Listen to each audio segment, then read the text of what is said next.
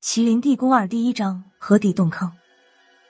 为了满足孙胖子的好奇心，我也只能在老家多待一天。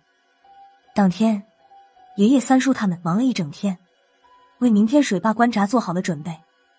当天夜里无话，第二天上午八点钟，等我和孙胖子到达河边时，水坝已经开始关闸。随着河流逐渐变窄，半个小时后，河水终于放干。原本终日隐藏在水下的河床，终于见到了阳光。河床两边的岸上，早就被姓沈的同族围住。等到水流一干，露出河底满是青苔的礁石，还有那些没有来得及随水流游走的鱼虾，在几处浅水沟里一蹦一蹦的。百十来个人跳下河床，沿着河道开始一路向下搜索。也就是几分钟的功夫，就有了成果。有了，静的金堤。不远处，我的一个远房表哥已经喊差了声，他手里托着一个金灿灿的元宝，周围的人看着他，一下子都躁动了起来。有他做样板，其他的人都弯着腰，在河床上进行地毯式的搜查。我这儿也有一个，我这儿也有。爸，前面好几个，妈的，可惜是银的。元宝越来越多，这些人的神经已经兴奋到了极点。我站在河岸上，看着眼前的这个场景，开始觉得有点不对劲儿了。不过让我感到更不对劲儿的是孙胖子的反常行为。和前天晚上一样，他看见满地的元宝，竟然全无兴趣。这不像是我认识的孙大圣吗？大圣，你不下去看看？我开始引导起孙胖子来，哪知道他撇了撇嘴，说出一番道理来。这里要是只有咱们两个，说什么我也要下去检点。可现在上百号人。说到这儿，孙胖子顿了一下，看了我一眼，说道：“辣子，不是我说，你爷爷可是个精明的人，提前已经说好了，元宝捡上来后要重新分配，最后还不知道是谁的呢。那我还下去干嘛？”今天就算了，前天晚上那么好的机会，满地的元宝也没见你动手。你别提了，都是欧阳偏左那个老东西害的，没事吓唬我玩。孙胖子说着，掏出香烟，分给了我一根，他自己也点上一根。在民调局的时候，欧阳偏左给我讲过各种鬼怪迷人的方法，其中就有一条就是恶鬼半夜送人金子银子的。不过天亮之后。那些金元宝、银元宝就变成了烧给死人用的纸元宝了。我当时想起欧阳偏左的鬼故事了，他那些元宝天亮之后就变质的了。哎，可惜了，就算分一半也有不少。我俩正在有一搭没一搭的说笑时，河床那边出了状况。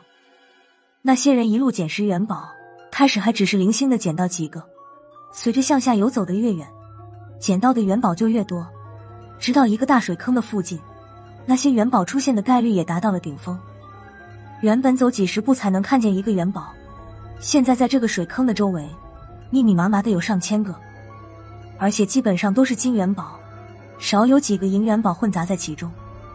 现场上百号人的眼睛都直了。今天算来对了，把这些元宝分了，下辈子就算躺着花都花不完。元宝虽多，可也架不住狼多。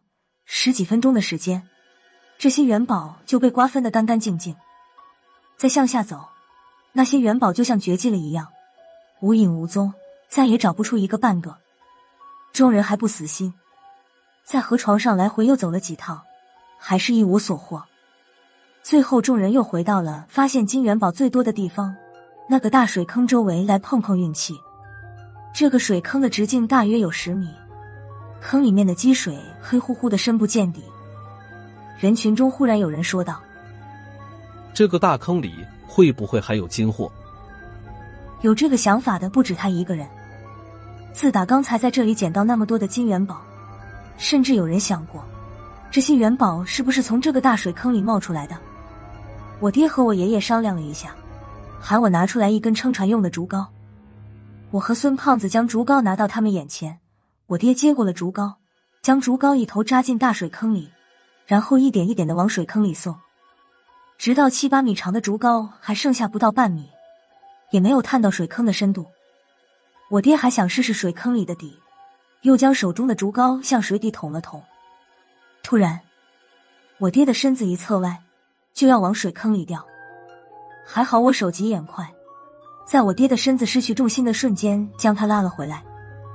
爷爷看着惊魂未定的大儿子说道：“老大，你怎么搞的？没事吧？”下面有东西。我爹的冷汗已经冒出来了。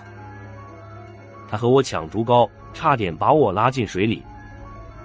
爷爷听了一皱眉：“你胡说八道什么？不是你没站稳吗？”我爹将他两只血淋淋的手掌翻了过来。要不是水底下有东西和我抢，我的手能被竹篙划成这样。对了，那根竹篙呢？周围的人这才注意到，按道理那根竹篙应该飘在水坑里露个头的，可现在水坑里空空如也，什么都没有。就在众人上百双眼睛盯着水坑的时候，突然咕嘟一声响，水坑的底部泛上来一朵大水花，有百十来个金元宝裹在水花中翻滚。紧接着，第二朵、第三朵水花都翻了出来，每一朵水花中都卷裹着相当数量的金元宝。水里面有金子，众人的眼睛又亮了起来。这时，水坑里水花出现的频率越来越快。随着一连串咕嘟咕嘟的声音，水坑里的水突然以极快的速度向下流去，就像水底下有一个强力的抽水机，将这些水瞬间抽走。眼看水没有了，众人走到坑边，伸头向坑里看去。第一个伸头的是老道萧和尚，他刚一伸头就大喊一声：“不好，快退！”边喊边把身后的人向后推去。他身后的人不知道怎么回事。被他吓了一跳，接着就见坑里猛地冒出一股黑烟。因为有萧和尚的警告，大家都有了防备，也没出什么事情。都往后退，快，快退！萧和尚又是连喊了几声，众人纷纷向后退去。一会儿的功夫，坑里又冒出来三四股黑烟。又等了二十多分钟，再也没有黑烟冒出来。这下边是什么东西？爷爷往前走，要去坑口那儿看看，被我爹和三叔一把拦住。你就别去添乱了。好说歹说，他们才把爷爷劝住。坑口那边，老道萧和尚坐在了地上，他脸色刷白，道袍的前襟已经被汗水浸透，低着头，呼呼的喘着粗气。周围的人都纷纷后退。不敢靠前，又舍不得走。来来来，都让让了。我和孙胖子左推右挤走到坑口，站在上面向下看去，黑洞洞的看不到底。我们已经听不到坑里还有流水的声音，可能里面的水是某处地下水的分支，随着被放干的河水一起流走了。孙胖子看看坑底，又看看我。辣子，能看出什么吗？我摇摇头。挺正常的，看不出有什么不对。你们俩，过来扶我一下，我站不起来了。萧和尚哼哼唧唧的说道。孙胖子可能天生和他相克，看到他气喘吁吁的样子，顿时有些幸灾乐祸。老道，这就脚软了。我说你怎么能坚持在第一线的？原来是走不了。萧和尚瞪了他一眼，又无可奈何。要孙胖子去扶他，基本是不可能了。最后还是我过去把萧和尚扶了起来。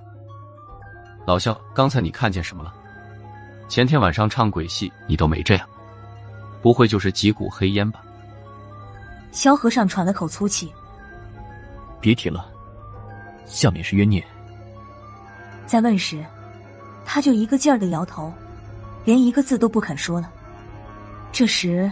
爷爷带着一帮人迎了过来，爷爷亲手扶住了萧和尚。老萧，你没事吧？还死不了。萧和尚冲爷爷苦笑了一下。先别扯了，赶快通知水坝管理员，让他们赶快开闸放水。我们办了件错事，这大清河干不得。爷爷还想问几句。萧和尚这时候已经急赤白脸了。什么话以后再说。老沈头，要是晚了，别说你们村了，就连乡里、县里都要遭殃。要是真出了事，死不了一半人，我就跟你姓沈。虽然不知道到底是怎么回事，但从萧和尚的表情上就能看出这是非同小可。爷爷让我爹打电话联系水坝管理员，让他们开闸放水。等我们所有人都回到岸上，开始等着水坝放水的时候，我爹的电话也打完了。不过传过来的不是什么好消息，还没等开闸，水坝的配电室烧了，现在正在抢修，有一些配件要去县里拿。这一来一回加上维修的时间，怎么也要一天的时间。萧和尚听了就蔫了。瞪着河床上大坑的方向直发呆，我和孙胖子也在观察那个大坑，除了那几团黑烟之外，也没有什么不对的地方。开始我们还以为冒出来的是湿气，但马上又否定了。湿气我和孙胖子见得多了，和刚才的黑烟完全不是一码事。再问萧和尚，他就是一个劲儿的摇头，问的急了，他就冒出一句：“冤孽。”下面的是冤孽。老沈大叔，你这儿完事了。我听说你让水坝上要放水了。村长一听说水坝要放水，就急忙赶过来。他没想到就这么一会儿功夫，就把河床上的元宝捡干净了，还以为是出了什么岔子。别提了，出事了。爷爷指着远处河床上那个大坑，把刚才的事说了一遍。还能有这事？肖大叔说里面是冤孽。看周围人的表情，不像是在撒谎。村长也挠头了。这还真出事了，没什么法子解决这事吗？老肖说了。